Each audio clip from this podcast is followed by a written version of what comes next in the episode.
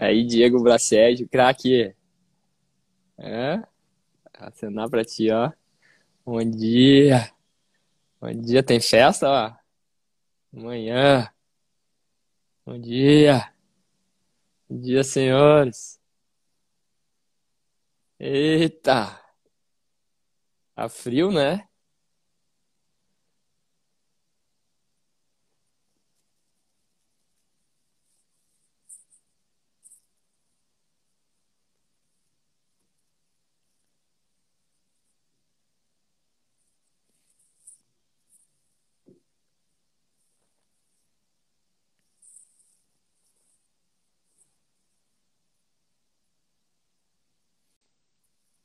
Pessoal acordou cedo hoje, hein?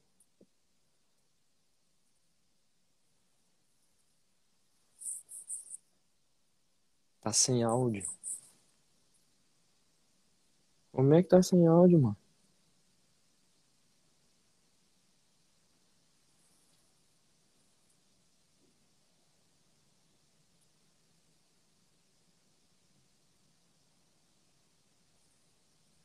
Ah, entrou o som agora. Pra mim tá ok. Boa, boa, boa, boa.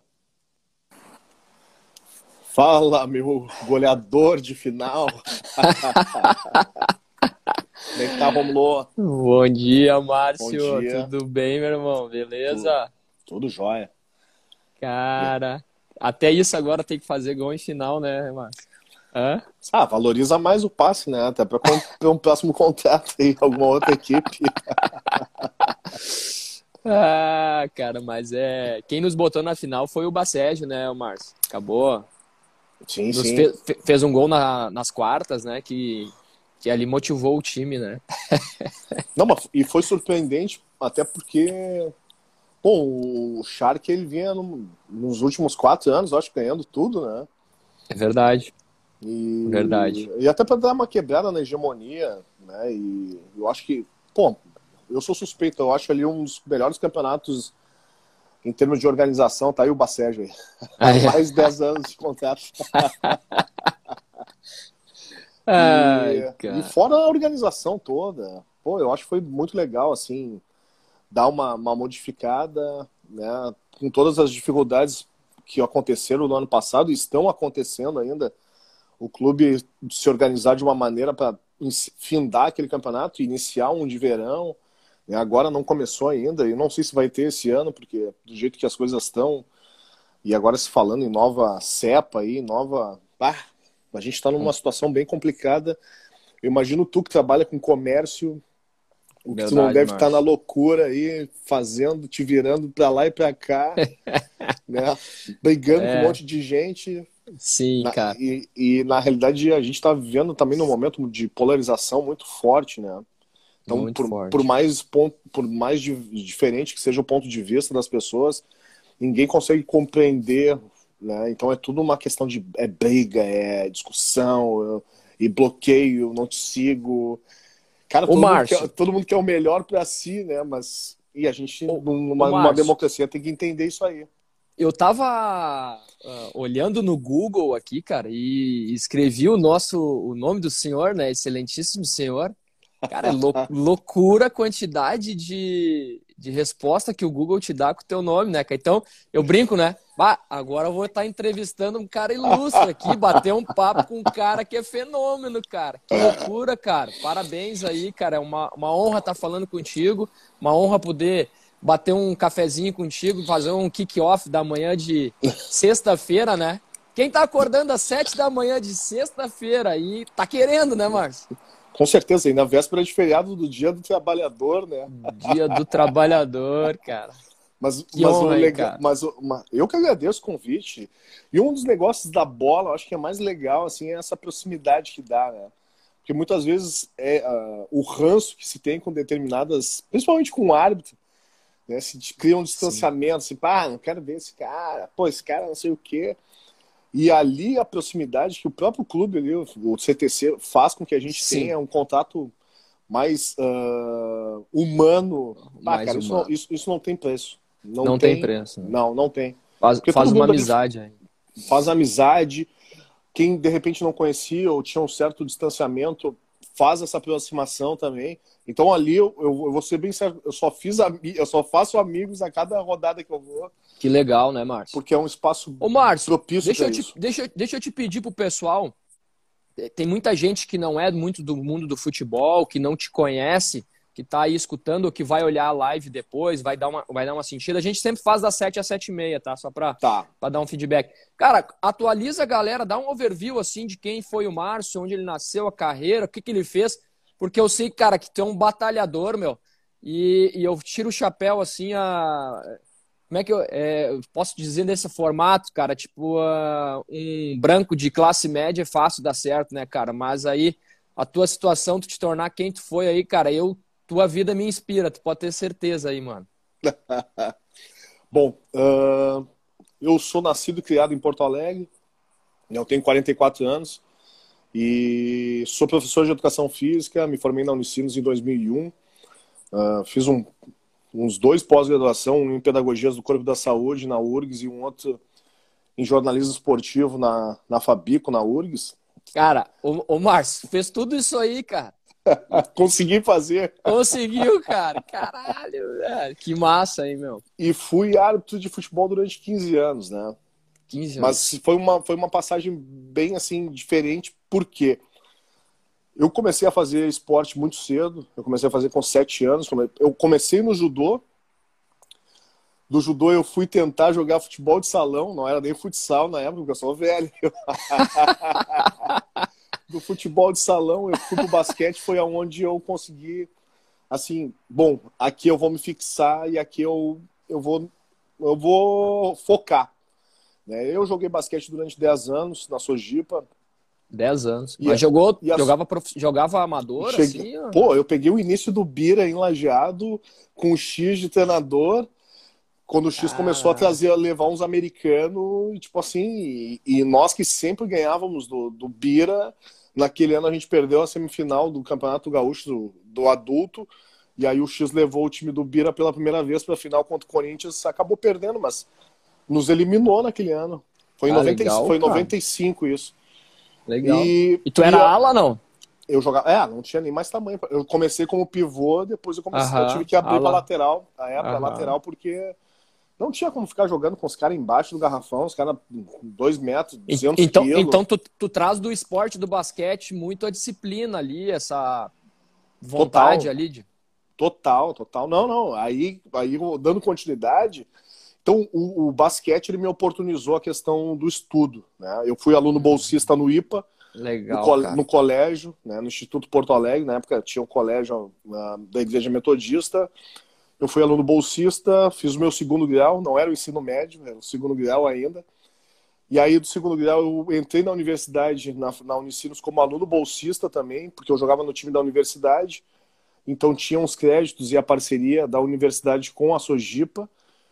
Eu, com 24 anos, eu já estava formado em educação física. Então, me ajudou e muito toda essa bagagem trazida do esporte para depois também colocar em prática dentro da arbitragem. Futebol caiu para mim assim, não foi de paraquedas, porque eu sempre acompanhei, sempre gostei do futebol, mas a arbitragem caiu de... porque era a maneira que eu tinha como estar dentro dessa modalidade. Eu não sou um ex-jogador de futebol frustrado, nunca tentei Sim. jogar bola, mas eu sempre gostei, eu sempre estive, uhum. assim, acompanhei jogo, né, ia com meu falecido pai, tanto no Olímpico como no Beira-Rio, frequentei muito futebol de salão na época, Porto Alegre era muito forte, tinha Grêmio, tinha Inter, Gondoleiros, Teresópolis, era, era, uma, era uma cidade que respirava o esporte amador. Hoje não Entendi. tem nada. Não tem Hoje não nada. tem mais, né? Não cara? tem mais nada. A especulação imobiliária também cresceu demais na capital, então o que se tinha de campos públicos e, e, e campeonatos amadores virou prédio. Que é loucura, o que está acontecendo né? no, no, no, país inteiro. Né? Então, o futebol ele começou a ir mais para as periferias, automaticamente uhum. indo mais para as periferias aumentou a questão da violência, porque também tem uma questão muito interligada da, do tráfico com esses times periféricos. Entendi. E aí a violência tomou conta. Então, em Porto Alegre, o campeonato amador, que sempre foi tradicional, ele não acontece desde 2013. Né? Caramba, o campeonato mano. municipal, em virtude de alguns acontecimentos, nenhuma, nenhum governante mais quis dar continuidade. E infelizmente, quem pagou o preço por isso tudo foram, foram as, as gerações dos mais novos, né? Porque onde Sim. não se tem uma política de incentivo ao esporte, e eu não estou dizendo que vá se tornar profissional ou não, mas que não se tenha uma política ao esporte, automaticamente se dá a possibilidade para que essa, esses, essas crianças e adolescentes aceitem outros convites paralelos e aí acabem se enveredando para outras pra, coisas. Para tu te formar esse cara, então, que virou um dos melhores. Isso entra para a história, né, cara? Um dos melhores hábitos da história do futebol gaúcho, vai ficar lembrado por muitos e muitos anos. Eu acho que melhor árbitro ali, só o índio do Inter vai ter mais título que tu, né? Contei cara, com ele semana passada ainda, lá em, lá em Canela. Pá, cara, que cara sensacional. Eu acho, cara, eu vejo isso aí, cara, é uma conquista assim, cara, uh, que tu iria uh, direcionar ela assim, a tua disciplina, a tua vontade, cara, que características para tu chegar e tá afim de levantar aqueles títulos, ser o melhor árbitro, ajudar o campeonato gaúcho a ter credibilidade, né? Como é que, que tu fala disso aí, cara, para os jovens aí, para quem está começando? Tu sempre enfrentava e acordava de manhã, porque tu tem que chegar bem preparado para um jogo, né, cara? Sim, a questão da disciplina ela começou bem cedo nessa, nessa vivência esportiva e o fato também de acreditar no meu potencial e ouvir os mais velhos, né? Muitas vezes a gente tem um ranço de ouvir as pessoas achando que ah, tá querendo me ensinar, tá querendo me doutrinar, tá querendo me lapidar, mas ouvir as pessoas mais velhas, óbvio que algumas coisas a gente vai deixar, vai, vai entrar e vai sair, mas muitas coisas são para o nosso bem, né? Porque são pessoas que já têm uma vivência, uma bagagem de vida para nos passar alguns conselhos. Então, eu ouvi muitos árbitros, na época, ex-árbitros, que já tinham passado pela federação, já tinham atuado pelo Campeonato Gaúcho, até pelo Campeonato Brasileiro também, de me dar toques, olha, faz assim, faz assado, uh, uhum. melhora a tua diagonal, dentro do campo de Boa. jogo, tenta manter sempre um bom diálogo com os jogadores, porque é muito importante. Eu, e isso foi um aprendizado para mim. Eu trato o jogador como Chama todo mundo pelo nome, né, cara? Pelo nome. Pelo nome. Cara, o, pelo o, nome. Cara, o cara acha que é só o cara. Vai lá, me chamou meu nome, eu tô bem Isso... em campo, eu acho que chamei atenção. ah, quando vê, tá chamando ban... todo mundo no banco, todo pelo... mundo pelo nome. Não, até na, Incrível até a, capacidade. Né? Até a gurizada que fica fora ali da, assistindo o jogo, eu tô, tô, tô, tô antenado. Mas isso, vem, isso também vem da questão do, do basquete, da questão da visão periférica, de acompanhar, de ter, tipo assim, onde é que. E observar, uma para mim, uma das coisas mais importantes que a arbitragem me trouxe foi a liderança de, um, de uma equipe. De repente, ela nem vem somente da faixa do capitão. Tem outras uhum. lideranças muito mais importantes e eu tenho que ter o tempo hábil de detectar isso. Ah, legal, daqui, a pouco, daqui a pouco a liderança é, o, é um cara que está no banco, mas não está jogando porque está machucado. Ou é um goleiro que está distante, mas ele consegue ter uma visão ampla do jogo e também ditar como é que ele gostaria que a equipe se posicionasse. Então tem vários elementos aí que, que o esporte me proporcionou, né? E a disciplina e o respeito. Eu sempre prezei pelo respeito. Eu nunca fui um árbitro de xingar jogador, nunca mandei ninguém longe. Eu sempre tratei todo mundo com o maior respeito possível, porque no momento que eu, que eu desrespeitar alguém, por mais que eu esteja de cabeça quente, eu vou estar dando a possibilidade para essa pessoa me tratar da mesma maneira. E aí Te eu entendi. como e eu sendo a liderança dentro daquele espaço, se eu perder o controle, já era, porque o cara mais quieto que tiver ali dentro do campo de jogo, se ele observar que eu fraquejei, que eu não tenho mais o controle da partida, ele também vai ter, se sentir no direito daí vai no linguajar da boleirada de querer deitar em mim e isso eu não, nunca permiti. Não, eu posso até não estar tá bem na partida, mas ninguém vai deitar em mim, porque o jogo é meu. isso, isso serve para liderança também. Ô, Márcio, a tua, a tua oportunidade, por exemplo, tu foi te preparando, tu estava tava muito bem e tu sentiu que a oportunidade veio para tu te lançar, tu ter mais. Uh, aparecer no cenário do, do futebol, assim, quando é que tu sentiu que tu que tudo que tu estava fazendo, tu ia ter a tua, o teu espaço massa, assim? Bom, eu, eu quando fiz o curso de arbitragem em 99, uhum. eu tinha 22 para 23 anos. Ali eu comecei a, a, a, a me inclinei e disse, cara, isso aqui eu vou me dar bem. Eu vou me dar bem porque eu comecei a observar vários colegas e não fazia comparativo com o trabalho de ninguém, mas era um parâmetro para eu pensar coisas maiores. Eu comecei a apitar muito campeonato amador. Campeonato. Então, eu andei muito aí na tua região aí, eu trabalhei, isso em 99, tu nem, tu acho que jogava no Inter ainda na base. Uh -huh. é, é. Então eu trabalhei em Monte, Monte Belo lá na Serra, mas eu trabalhei em Marques de Souza, Trabalhei em travesseiro, na época não tinha nem. A, tinha, que fazer, tinha que atravessar de balsa ainda ali. Imagina. Santa, Santa Clara. Uh, pô, tu, tudo que tu possa imaginar, uh, Cruzeiro, tudo que tu possa imaginar aí na região, eu já eu andava na época. Porque tava, eu, tava treinando ali. Exatamente. Esse era o meu Sim. pensamento. Eu tenho que ter bagagem, eu tenho que ter experiência, porque a arbitragem ela é prática. Se eu não colocar em prática e ficar somente com a teoria, eu não vou conseguir me desenvolver. Então, eu, final de semana, eu abri mão, tu vinha, abri mão de final de semana não, lógico, desde cedo. Sábado e domingo pra mim, Cara, de, é sábado e domingo eu... pra mim era trabalho. Era trabalho. É, é eu, vou isso pegar, eu... eu vou pegar cancha para quando eu tiver a chance e eu chegar no profissional, e foi o que aconteceu, eu, eu, de 99 eu fui estrear no Campeonato Gaúcho da primeira divisão em 2004. Então eu levei cinco anos para chegar. Entendi. Quando eu cheguei, eu já estava pronto. Tava pronto. Já tava pronto. Entendi. Ô, Márcio, e, a... e quando tu vinha pro treino, tu vinha para entregar o teu melhor, tu vinha concentrado, você, cara, eu vou acertar tudo, eu vou estar tá muito concentrado, eu vou entregar o meu melhor porque eu tô me preparando. Tu fazia esse tipo de. Sim, porque na realidade eu estava representando alguém né, que tinha confiança de me colocar na partida. Uhum. E, eu, e, esse, e essa pessoa, eu sou muito grato até hoje, que o nome dele é Igor Kronbauer. Ele é o tio, é o tio do, do Altemir Hausmann, e ele é aí de estrela. Ele é, é pertinho, pertinho aí. Então, o Ingor foi um cara muito importante no meu processo de desenvolvimento no início da minha carreira, porque ele foi o cara que me recebeu, ele trabalhava na ele trabalhava na Câmara dos Vereadores aqui, ele era assessor do ele, João ele, Bosco ele, Vaz. Ele, ele é tio da minha esposa, tu acredita? pois, e não combinamos, viu? Não combinamos.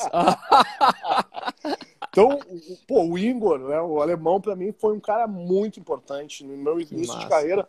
Sempre sou muito grato a ele, cara a 10, família né, dele. Meu? Pô, ele, o Emerson, que é o filho dele, o Papel, o, o Júnior, a dona ah. Alce, a, a, falecida dona Alce, a, que, era, que era mãe do, do Altemir e do Heleno. O Heleno jogava basquete contra mim.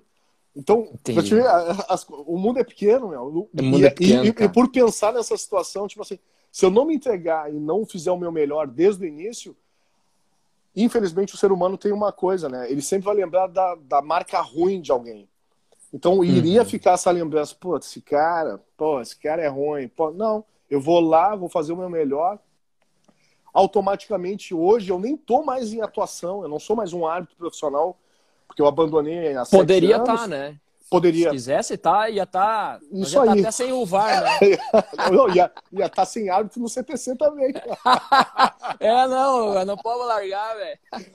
O Márcio. Aí... E aí tu levantou esses canecos da Federação Gaúcha, tudo aí, te tornou uma celebridade aí, tanto pelo teu jeito, pela tua empatia, por essa pessoa simples que tu é. E aí a RBS viu ali um pupilo ali com. Tu teve a situação lá em Caxias, foi, né? Foi em Bento, foi em Bento. Bento, Bento, Bento, desculpa. Como é, conta para nós um pouquinho ali dessa situação e aí tu. Bom, infelizmente a gente, como a gente iniciou nosso papo, a gente ainda vive numa polarização, né? E a questão racial no nosso estado ela é bem emblemática em alguns lugares e de algumas pessoas. Eu não gosto nunca de generalizar, porque eu, eu tenho muitos amigos brancos uhum. e sei que são pessoas que não pensam dessa maneira em termos de apartheid racial, fazem manifestações. Mas isso também vem de um processo de maturidade. Né? As pessoas também têm que entender o outro lado, ouvir e tratar. Pô, o cara não tá mais gostando daquela brincadeira, o cara não tá mais gostando daquela piada. Uhum. Passou, né? Tudo tem um uhum. tempo de aprendizado, mas também vai de cada um para entender o momento adequado de demonstrar essa empatia. E infelizmente esse pessoal, né, que circula pelo futebol na Serra, ali em Bento, né? já tinha uma prática bem comum de se manifestar de maneira racista. Eu já tinha relatado anos anteriores algumas outras duas situações. Uma foi com um treinador do, do Encantado, que foi o Danilo Miori, irmão do Casemiro, que era treinador do Encantado quando teve uma copinha em 2005, um caso de racismo. Depois em Porto Alegre, com o goleiro do Cruzeiro, também um caso de racismo. Então não se concentra somente no interior. Em Porto Alegre também Sim. tem. Sim. Né?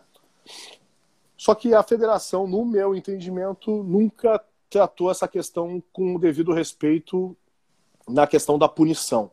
Aham. E aí, em 2014, aconteceu a situação em Bento Gonçalves. Eu fui xingado antes de começar o jogo. Eu já não Campeonato- aquecia. Campeonato Gaúcho, né?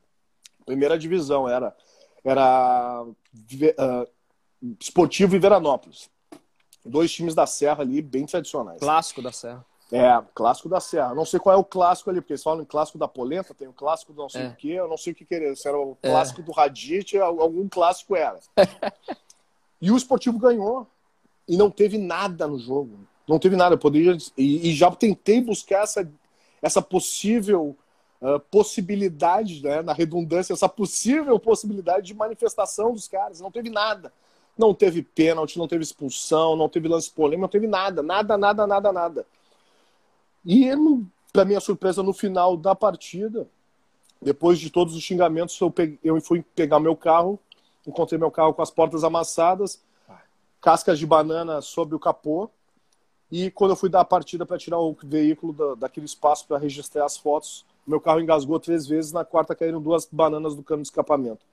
Ali para mim foi tipo assim, cara, não preciso passar por isso né? Não preciso passar por isso. E uma das, eu acho que o maior fator motivacional para eu ter esse enfrentamento, ir para essa luta e assumir uma postura mais forte com relação a essa denúncia foi a questão da paternidade, que na época meu filho tinha 10 meses, tá aqui nessa, nessa foto aqui. Eu ia te perguntar, cara. É- Ah, que linda foto, cara. Tá ele e na, e na barriga tá a Joana, né, que depois veio com, com o passar dos anos. No E passar aí, eu dos fiquei, anos. e aí eu fiquei pensando, cara, como é que eu vou olhar para a cara dos meus filhos daqui a alguns anos Ah, e passar alguma mensagem ou até uma possível ah, força de enfrentamento para determinadas situações se eu não tomar essa decisão, se eu não virar essa chave e se eu não for para o enfrentamento.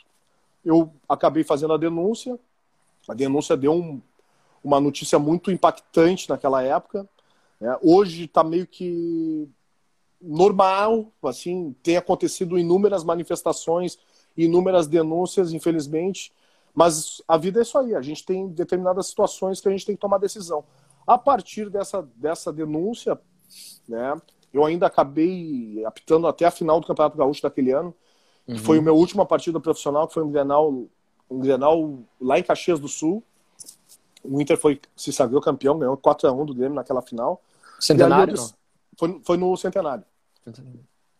O Inter foi muito supremo naquela partida, assim.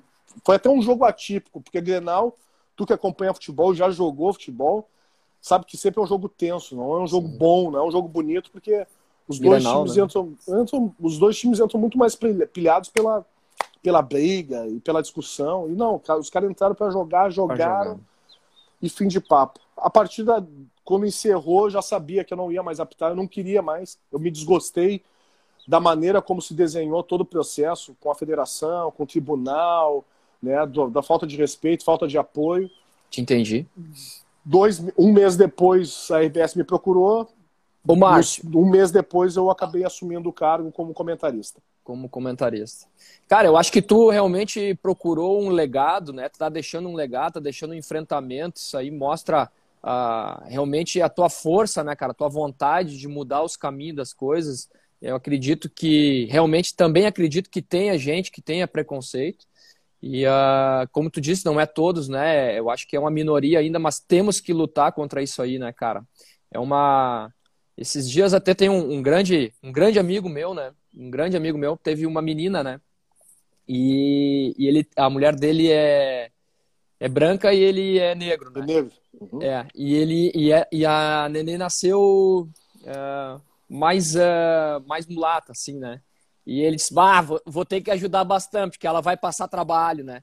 E, cara, eu falei, cara, eu falei assim, ó, poxa, cara, olha só a, a visão que ele tá tendo, né? Mas é um cara muito amoroso, né? E, e eu tenho certeza que Não, vem. e, e- com certeza é o seguinte, é, é um processo de educação, porque nas as maiores decisões que a gente toma na vida, normalmente a gente está sozinho, a gente não está com ninguém por perto, não vai ter uma- um melhor amigo, não vai ter o pai, não vai ter a mãe, não vai ter o irmão, são as decisões pessoais. Então, tudo vai do processo de, de, de educação.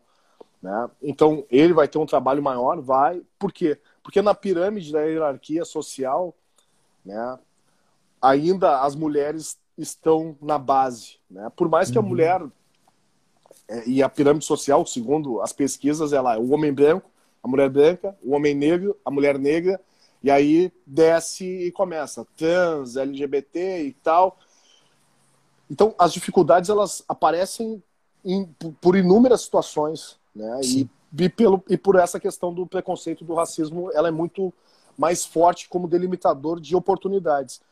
Eu não sou, eu não adoto o discurso da, merito, da meritocracia, não, porque para mim uhum. meritocracia não existe. Mas eu adoto a, o discurso da oportunidade. Eu sou um cara que uhum. eu que eu consegui aproveitar as oportunidades que me foram dadas. Mas... Cara, tu, eu, eu ia te dizer, tu conseguiu, né, cara? Tu teve, tu é, tu é um cara milhões sou... acima da meta, é uma exceção. É, eu, exceção, eu, sou, né, eu sou o cara que fugiu da curva. Né? Ah, nossa. Mas porque eu tive a oportunidade. Daqui a pouco, se eu não tivesse tido a oportunidade de ter, tu, de ter Ô, aproveitado Márcio, a bolsa eu não sei se tu, O que me chamou a atenção, cara, não sei se tu percebeu o, quando teve essa história toda lá no, do, nos Estados Unidos, lá, né, do policial Sim. lá, uhum. o, Kobe, o Kobe Bryant foi um dos que não defendeu muito e tal, e falou que cada um tinha que falar, cara, meu, ele é o melhor jogador de basquete do mundo, cara. O cara um dos caras mais ricos do mundo, velho. Daí é óbvio que tu não vai ter tanto preconceito, não vai ter tanta. Mas eh, tinha que se pensar mais por todos, não, cara. Pelo menos é o que eu sinto, cara. Não, eu penso que eh, quem tá no topo desse, dessa pirâmide do iceberg são os caras. Minha amiga Rita entrou. A Rita, ela tá lá na Inglaterra, ela foi a primeira VJ negra da MTV Brasil no início dos anos 90 e muitas pessoas nem conhecem e não, e não sabem do seu trabalho e da importância dela. Tu imagina a MTV Legal, quando inaugurou no Brasil em 19... tu, nem, tu nem era nascido. e ter uma VJ negra, ela gente finíssima, trabalhava no Reggae MTV, tá aí conosco. Tem vários, vários amigos aqui que estão acordando aqui para acompanhar nosso cafezinho, bate-papo super bom. Mas na realidade eu também eu penso assim, quem está na linha de frente tem que comprar essa, essa, essa ideia, tem que se colocar à disposição eu gosto de dizer sempre o seguinte: não é uma luta de preto contra branco, é uma luta de preto e branco contra os racistas. Exato, e, boa. E boa, não é o contra boa. os racistas, é de conscientização. Boa. Só que chega um determinado momento que tem que ter ações, sim, efetivas para que também os caras saibam, só um pouquinho. É crime inafiançável, imprescritível. Exato. Eu não posso mais. Eu não preciso gostar das pessoas, mas eu tenho que respeitá-las e respeitar a sua cultura. Fim de papo, fim de papo. Resolvemos tudo, já era. Exatamente. O Mauro Santos aqui, eu não podia me ver, me dava um amarelo. Pô, então. E não era perseguição, hein, Mauro? o Márcio. E aí o, o Márcio tem essa história maravilhosa aí que consegue estudar, consegue ser um dos melhores hábitos do Rio Grande do Sul durante muitos anos a RBS vem, te chama, e eu começo a virar fã de um comentarista, cara. O cara que fala muito bem, ponderado, assertivo. Aquele cara que tu. Imagina, é que nem o, espectador, né? O telespectador tá pensando uma coisa, ele fala, fala, bah, esse cara sabe tudo, né? Que pensou igual como eu tava pensando, né? E aí o cara, tu começa a se destacar na, na RBS aí, né? Foi, foi um baita de um aprendizado. Um abração pro Gustavo Correia também, preparador físico que está aí conosco, trabalhando no esportivo durante alguns anos, lá 19, 20, e está co colocando aqui clube, mas não apaga aquelas situações constrangedoras do passado. Pois é, são aprendizados, né? Eu acho que tudo na vida são aprendizados. E, e aquilo que aconteceu lá poderia ter feito algumas modificações, inclusive dentro da cidade, para tratar esse assunto de uma maneira, tipo assim, vamos, vamos, vamos vão melhorar, né? até porque uma cidade turística bonita que recebe muitas pessoas, não ter essa imagem deturpada, assim. Vamos realmente reconhecer que a gente tem que melhorar nesse aspecto até para receber as pessoas de uma melhor maneira. Verdade. Mas entrando no assunto da RBS, Tu vê que é uma imagem que fica, né? A entidade, a cidade fica, né? Difícil fica. tirar isso aí para tu ver como nós temos que ter cuidado com quem a gente coloca o, nos nosso craque aí, Gui Pereira, é. acordou, acordou também. Nós Não temos loja lá em Bento, lá, ô Márcio. A... Ah, não sabia. É. Tava por, tá por tudo então, meu. Nós temos loja lá, mas nós temos ótica lá, né? Não, não a prata. E uh, realmente é um, um, uma cidade maravilhosa, assim, né, cara? E quando tem algumas umas coisas assim, a gente se frustra junto, mas faz sentido o que tu falou. De repente eu podia levantar essa lebre lá com a galera. Lá. É, e, e, e olha, tá aí ele, ó, meus ídolos. Bom dia, ídolo. Oh, Pô, maior campeão não, do, do Vale aí, ó. Pô, com audiência não, qualificada. Eu, eu, eu conheço, André, eu, conheço, eu conheço o Gui desde os tempos que ele jogava na Univates, né? Ah, e eu me lembro que uma vez os caras do Uruguai. Estudava começaram... muito lá, né? Bah, um dos melhores alunos da estudo. e os, os uruguaios começaram a caçar ele, na época ele até tinha um cabelinho mais compridinho e tal. Sim. E jogava também aí no. Pô, no time ali, passando a ponte ali, dos melhores que tem amador aí em Lajeado. No. Daqui a São pouco Cristóvão? Dizer, São Cristóvão. São Cristóvão. É, São Cristóvão. É, é. Junto com o marrom de volante enchendo o marrom. saco. Uhum. bah, marrom. Bah, pensa, o, pensa o jogador, bah, chega ele e fala, não vou optar, vou embora. Vem não, é. ah, tu tá aí? Não, eu tô indo embora. Cara, isso Uma... que era o legal, assim, porque eu, eu conhecia os caras do Eu saía do profissional, vinha pro amador e conhecia todo mundo. Ia claro. pra resenha com os caras na boa, assim, com todo mundo. Sim. E, é, aí o, é. e aí o Gui começou a ser caçado lá, os uruguaios começaram a se servir, se servir. E eu, tipo, não, não vamos dar o, nele. O, o, o, Gui tá, o Gui tá mandando nós ficar no foco. Márcio, para nós ir finalizando aí, cara. Vamos lá. Uh, tu teve a tua história na RBS ali, cara. Teve muita audiência, né? Teve bastante pessoas, assim, que gostavam dos teus comentários. Aí tu saiu, e aí eu queria que tu falasse um pouco disso e depois dar um spoiler final aí dos próximos passos do Márcio. Eu sei que já teve é, candidatura aí. O que que vai? Dá um, dá um blá para nós aí, mano. Bom, na realidade, isso aí, quando eu passei seis anos na RBS, né? Foi um período muito bacana. Seis anos, cara.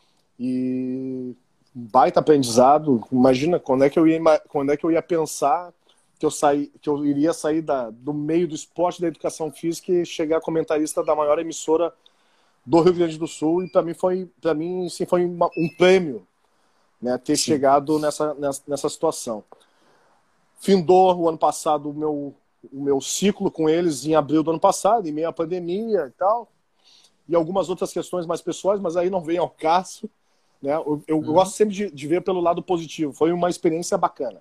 Sim e não a, receptividade, e a receptividade dos colegas também. E aí pintou a questão de me para eu concorrer né, a vice-prefeito de Porto Alegre por um partido de esquerda, o que de certa maneira surpreendeu muitas pessoas assim, pô, de esquerda e tal.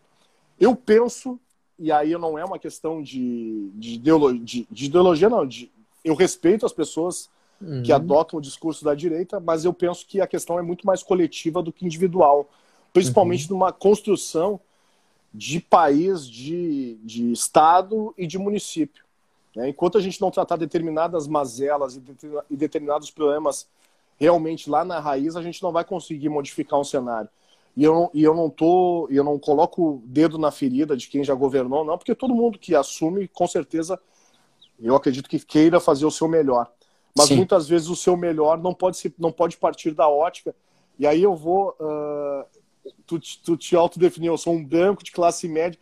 Hoje eu me encontro um negro de classe realmente média, né? Eu, eu não sou eu não sou um cara que mora em periferia, mas eu sei a realidade da periferia porque eu tenho Sim. vários parentes que, que moram em periferia, Sim. vários amigos que moram em periferia. Sim.